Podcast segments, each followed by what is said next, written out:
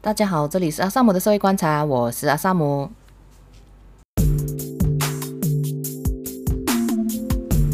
今天来到了 EP 三十七哈，华社年轻人身份认同的地壳变动。好，那首先进入开场杂谈的部分哈，因为我上个礼拜做的是就是台湾那里在这个 Netflix 剧《人选之人》之后爆出有很多种这一个呃性骚扰事件嘛。然后，那其中有教授叫陈方明这样子，因为这个东西是第三者爆料吼，所以就有一些质疑的声音啊。然后就是有人去整理那个 list 的时候，后来本来是有把它 list 上去，然后后来又把它移除掉了，因为那个 list 好像是讲说，诶，他们还是只采取就是第一人称的那个方式这样子啊。就陆续有看到有一些同学会讲说，哦，这个有听说，早就听说啊。然后我自己是很震惊啊，我到现在为止都还是不知道那个受害者是谁这样。然后我也没有修过这个教授的课，这样子啊，可能还比较多是在台文所，就台湾文学所这样子。揭发其实已经多到就是我已经 lost track 了啊。然后啊，我觉得之后就看有没有走司法途径，然后呃，最后出来的那个结果是这样，我觉得是很值得期待啦。因为如果真的是讲说过了很多年，然后最后就是没有办法收真，然后最后那个结果会是怎样，可能才是最。可能才是才是最重要的，我们才知道说，就是这些管道到底整一整个东西从出来揭发到整个落幕，到底是能不能够顺畅的走完那个程序，到底那个程序有没有公平这样子啊？然后呃，一直看这个受害者经验被曝光，其实也是很 exhausting 的啦。所以我在上一集其实有劝大家说，如果这是不行的，你就短暂离开这个注意力，不要看一阵子也是 OK 的。然后我现在呃要进入这个本周正题哦，诶，本周正题是要讲跟我的硕士论文有点关系的啦，啊，事关我今天是在这个当今大马这里的这个读者投书那里有看到经济人大学学院中文系的魏宇哲同学啊，他有写一篇叫做《华教灾难日》嘛，然后谈华教史中的华文中学改制风波这样子啊。啊，然后这一位同学应该哦，应该上次我去那一个诶，行政学院那个记下学生那个吴一山，他应该就是其中一位分享人吧，因为名字是一样的啊。然后呃，我觉得他在那条那个文里面，他是有挑战说，就是华教向来是把这个拉萨报告书啊视为政府打压华教有朝一日要趁势消灭华教的开端，他是挑战这个观点呐、然后他觉得这个观点其实是不恰当的。啊，然后他就讲说，这种看法哦，就从师长传授给学生，然后可是这样的做法其实是无助华教的成长啊，反而会加剧学生的排他性，然后在学生心中植入那种马来人是很可恶，华人是很可怜的这种观点，这样，然后这也会导致就是学生对马来西亚的归属感是与日俱减的啦，啊，这样子哦，他有这样子写一篇文章，然后我就看了过，我就觉得说，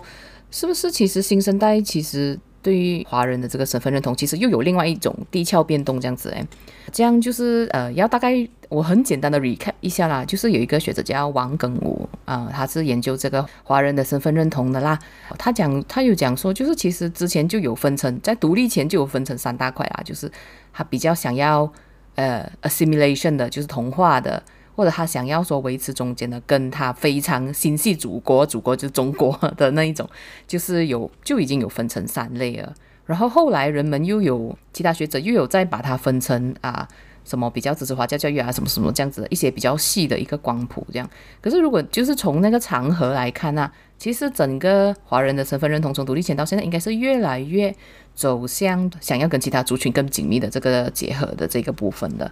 我是想要在这个节目中，就是升级讲一下，就是我自己在两年前做硕士论文的时候得到的一些 input 啊。虽然我自己的硕士论文哈，现在看回来好像那个结论有点不汤不水啊，因为我那时候好像是访问十八个人，然后那时候其实那个所谓的那个论述是已经饱和了，所以我就没有再多人在访啊。可是他们讲出来的东西哦，虽然饱和了，可是他们就是好像相互折射，就本来他是 A 状况，可是还会导向 B 结果。然后有些人也是 A 状况，是导向 C 结果。然后有些人是 D 状况，然后啊又导向 F 结果，就是整个啊他的那个折射是很够力啊，就是它会显示那整个过程的那个 complexity 啦，可以这样子讲啊。啊，可是那时候就是口试委员的那老师有称赞说，这个访谈的部分啊，说是可以出版。可是因为我自己觉得自己 quality 不高，就是没有什么资格谈出版这件事情。然后我就没有去弄啊。可是我就觉得有些东西其实是可以跟大家分享的，特别是就是关于华人身份认同的这个部分。因为我的论文是关于到就是，呃，我是研究那个参与 Bersih 之后啊，这个华裔青年的这个政治参与跟身份认同的改变这样子啊。啊，本来我的假设是诶，参与了 Bersih 之后，他们呢这个国族认同是有点上升，就是他们更把自己视为马来西亚人，那对马来西亚的这个归属感增加，然后呢才导致他们的政治参与啊变强，就是呢。呃，就是他们可能会本来只是投票的，然后他们会愿意去做帕恰咯，就是去做检票员啊，或者是就是可能他们本来是不不关心的，然后他们会变成说，哦，他们会很认真去留意所谓的啊登记选民啊，然后投票啊，登记海外选民啊这些事情的资讯，这样子，就是他们的这个政治参与的这个程度都有一个增加，这样子啊。啊，包括说就是，呃，二零一八年大选的时候有这个所谓的 Amazing Race 啦，就是呃，说海外选民啊，可能他们在比较远的地方，然后他们选票抵达的时候比较晚了，然后就有很多人就是展开那种就是几乎是不可能任务啊，就是一个选票，然后过了四五个手，然后投进那一个选区的那一个票箱，这样，这个是我当时的那一个研究啦。然后呃，我后来就发现说，其实他们的那个。诶，政治参与的变强，其实跟这个身份认同是未必有直接关系的哦。就是可能有些人是，其实他们在之前可能在大学或者是在职场上就已经累积了一些关于这个民主的素养啊，就觉得我们要投票，然后我们应该要怎样才是一个公平的这个社会什么之类的。他们有一些，呃，就是民主素养比较高啊，可以这样子讲啊啊，所以呃，其实那个是一部分人呃，他们的政治参与会变强的原因。然后另外一部分人就是可能，特别是他们原本华人身份认同很强的人啊，他们的那个政治参与变强呢，就是有跟他们的这个国族认同是有关系的。我这里是分享几个，就是呃，在明在暗，可能有些是不是很方便直接讲的那些 input 这样子啊。好，我先定义一下那个所谓的那个年轻人啊，就是我做那个论文的时候呢，其实我是把这个。年轻人是定义为这个 Bersih 世代啊，就是所谓的二零零七年到二零一六年之间，他是十八到三十五岁，就是这个青年的定义啦。然后为什么是二零零七年到二零一六年？是因为 Bersih 第一次大集会是在二零零七年，第五次大集会是在二零一六年啊，所以我就是把它设定在这一个 frame 里面呢啊。然后其实那个时候呢，就是有一些人他们讲的是，包括我后来就是在做 podcast，其他 podcast 有跟我讲的，就是。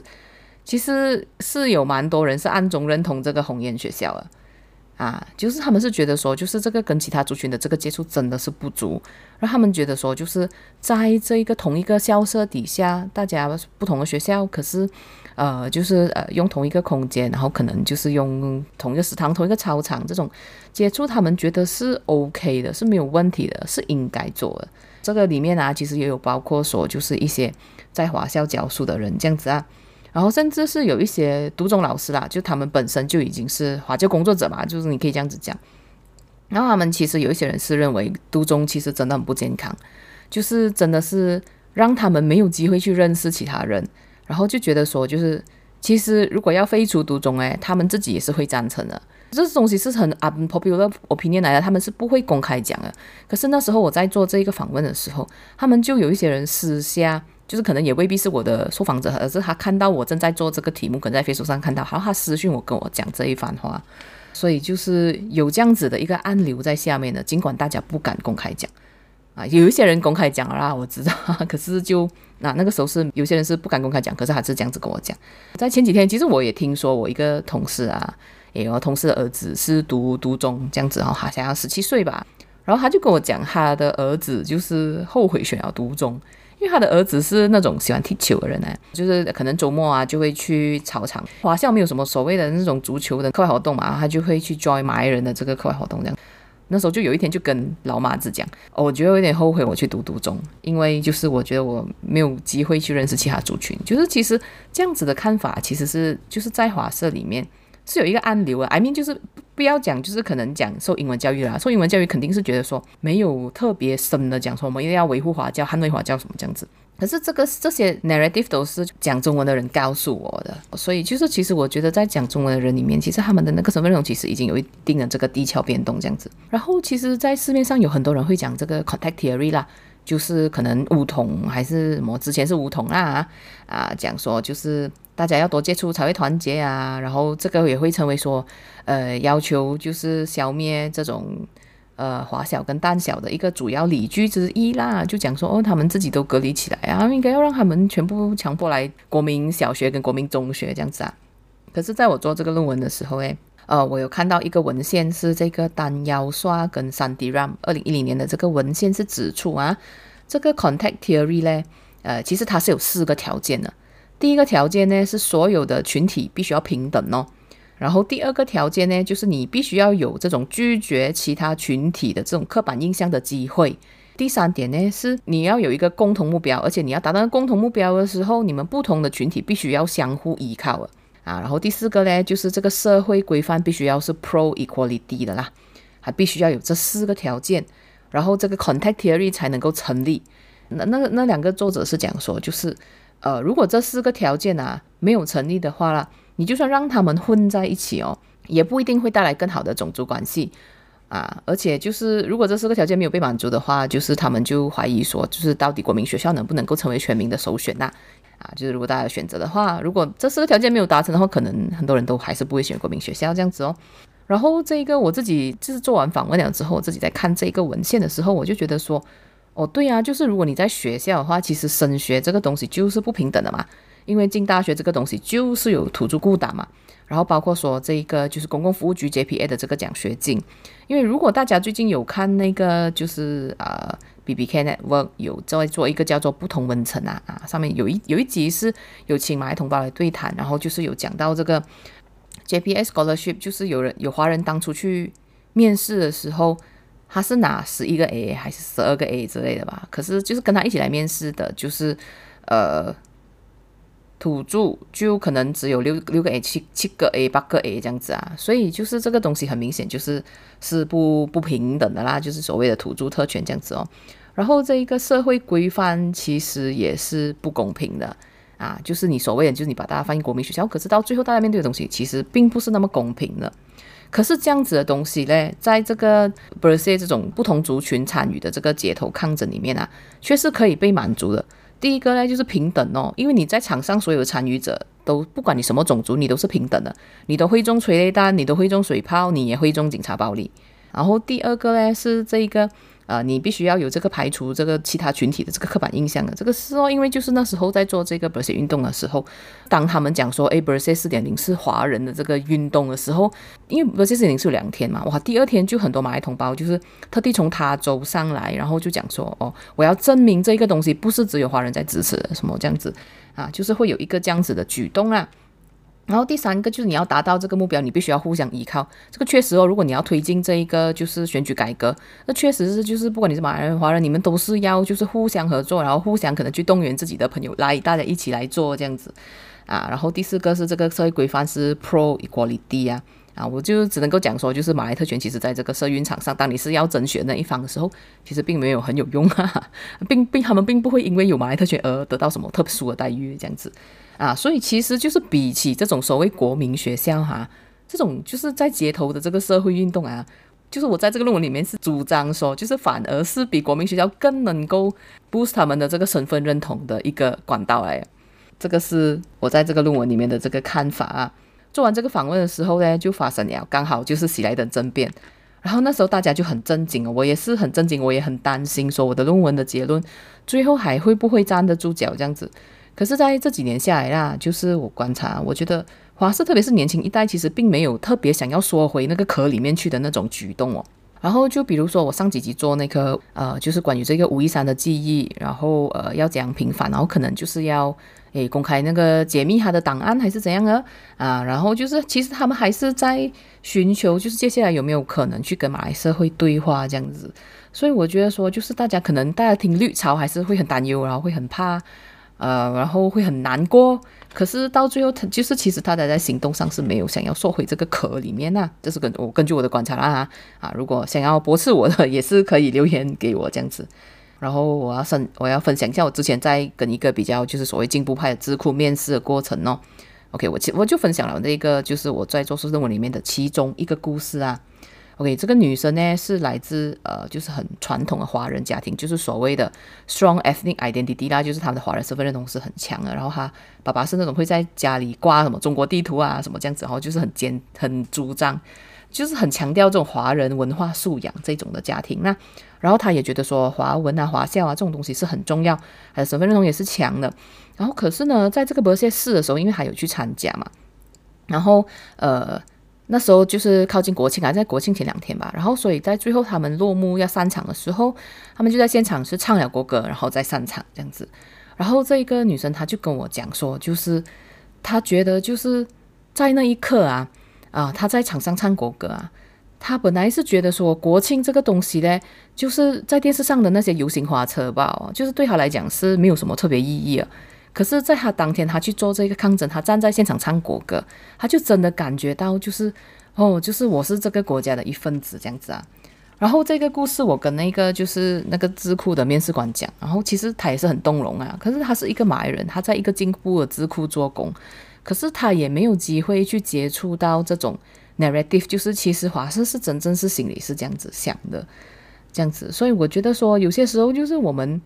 其实是是应该要上 TikTok 之类的，然后用马来文去讲这种故事，可能就是这东西可能是有必要的，因为这样子可以避免说那个所有的言论场域啊，可能都被那种鼓动绿潮文那些东西所占据，这样子啊啊！可是我自己是真的是没有时间跟精力啊，因为光是做 Podcast，然后跟周末我要做其他事情，可能就是因为我脚有点问题，去做针灸什么之类的那些东西啊，都哦都已经忙到要我命了啊！可是。我是觉得说，如果有志之士要做的话，是应该要做这样子啊，啊，所以就我就觉得说，其实现在的唉，董教总作为这个华社的代表机构啊，真的是是有点离地，因为就是前几天，不我不知道大家有没有看到，就是星洲的头条，就是如果你是诶来自台湾的听众，你可能就没有看到啦。他基本上就是新纪元大学学院要建一个什么华教综合大楼。然后就被这个董教总教育中心的这个秘书啊周寿汉指他侵占校地什么这样子啊，反正就是都在董总的那个家营的那个孔炮里面哦，然后还可以就是指责对方侵占校地什么这样子哦，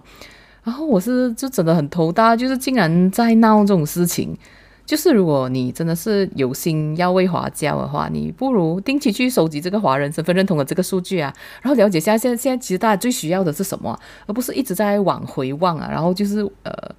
应该要为了政策好好去跟政府谈，而不是就是人家可能抛出一个什么二零一三教育大蓝图，然后就讲人家要消灭华教这样子。我觉得这样子的那个做法真是二零一三年已经十年前了啦，就十年后没有想到哦，还是这样子哦。然后，因为我以前采访的时候，我有发生过一件有趣的事情啊，其实也是一个华教的场合，讲什么要救亡图存什么这样子的。然后现场是有很多安哥安弟参加，然后那安哥安弟是坐游览车过来的，就是可能他们会从外州过来这样子啊。然后那时候就是，呃，中国就是比较崛起啊，然后华小生其实也变多啊。然后就是当主持人上台去，然后他就讲说：“你们大家觉得华教有没有危机？”然后大家就讲：“没有。” 然后，可是那个主讲人就愣了一下，然后就讲，其实是有了，所以我们要救亡图存，这样子。然后我就觉得，哇，这真是这一幕真是好荒谬啊！就是大傻眼，就是没有危机也要讲成有危机。就 Well，还有一些问题啦，比如说就是可能师资不足啊，或者是什么华小交际啊，就派去教什么华小，这种问题就跟那种。吉兰丹水工肮脏问题，吉兰丹的那个什么那个水龙头打开是吧？带大量的水出来这样子，这问题是类似的，就是它是它是良好治理的问题，就是没有良好治理的这个问题，而不是每次就是哈哈在想人家要消灭你。然后我是觉得说，我们是不能够再只看危机感了，我觉得我们要正视华社，特别是年轻人啊，他们想要走出去跟其他族群融合、去接触的一个盼望这样子啊。像我知道华社先贤，但固然是重要。可是重要的并不只有华社先贤，还有就是在华社读书的学生，包括说华人跟非华人的未来。好啦，我想讲的大概就是这样子啦。那接下来进入结尾的部分，就是呢，这个国会呢，其实礼拜一的这个议程是已经出炉了。我今天录音是礼拜六啊，那如果你是礼拜二、礼拜三、礼拜四才听啊，可能这个东西资讯对你来讲并不是很重要啦。我还是想要讲一下，就是这个六月十二号礼拜一的时候，这个 GEG 就是这个所谓的禁言法案会进行一读这样子哦。那根据之前的那个报道嘞，他们是讲说啊，这一个一读嘞，因为是。本来是推动这个东西是凯里的嘛，凯里的时候嘛，然后中间是经过了这个呃换政府，然后现在这个呃是旧有的法案就要重新一读哦，然后这一个啊、现在的这个卫生部长扎里哈就有讲说，就是其实他这一个东西呢，他会删除关于这个呃持有持有香烟，就是那那个二零零七年以后出生的人们持有香烟的这个罪名啊。啊，这样他呃删除了这个持有了之后呢，他就会一并删除这一个所谓的警察可以搜身，就是搜未成年，就是对未成年搜身，就是所谓就是我怀疑你身上有香烟，然后他就把他拦下来，然后就搜他的身这一件事情啊，这个条文呢就删除了啊，然后就是就是所谓的就是破门进入人家的那个 premise 来搜查这个有没有香烟的这个东西的权限也删除了，这样子啊啊，然后那个罚款是从五千降到五百，然后就是嗯。我看到大概那几条是这样子啊，这样当然它真正最终版本还是要等它一读，呃，进入这个国会下议院之后才可以比较清楚的看到啦。可能有一些东西它要删，诶，最后又不是那样啊，还是怎样？我觉得他这样子愿意呃去听聆听民意，然后去删除一些条文，是我觉得是显示说。因为 Code Blue 之类的那些媒体啊，其实他们一直有 highlight 说，这个可以对未成年搜身这一件事情，是不是有一点太过侵犯人权，能够让警察有点滥权的空间呢？这样子啊，这样他们一直提出这种问题之后，这样现在政府就从善如流的把这一个东西删掉，然后而且把那个罚款五千降到五百，呃，就是有降低很多啊，那所以我觉得其实这个东西是显示说政府的那个应答性是有增加，就是 responsive。政权应答性啊，这个东西是以前我在日本读书的时候，就是用我用日文学的哈，所以我呃，好像中文好像中文跟英文好像比较少用这一个讲这个讲法啊。By the way，就是其实呃，自民党可以长久执政，其中一个原因啊，就是这个政府的应答性非常高，就是有什么东西，然后哎，人民有反对，或者是人民有什么不同的声音，OK，我们来做这样子啊，所以就是呃，就是这个政权虽然说不稳定啊，可是这个呃应答性增加，我觉得是一个。啊、呃，好的，好的那个进展呐、这样当然应答性增加也是有一个副作用，就比如说，如果右翼分子一直吵一直吵的话，他就会低头，这个也是应答性增加的啊，另外一个困扰这样子啊。然后呃，周一就还是会国会下议院还是会辩论这一个疫苗动议哦，因为疫苗动议好像是变到第二天了啊，所以可能他那一天就会收尾，然后可能就会进入这一个人权委员会的这个报告的辩论这样子啊。啊，然后在下议院是进入最后一周啊，然后这样我是很有兴趣看看他还有什么改革会在周选前啊就提成国会一读这样子啊，比如说之前好像是国会开始之前有一天有一篇报道讲说这个什么好像吹哨者法令的那个修订啊，还有什么呃把这个委任反贪会专员的这个权力下放给国会之类的这些呃修法啊，我是暂时还没有看到啊，就看这个礼拜他会不会进国会这样子咯，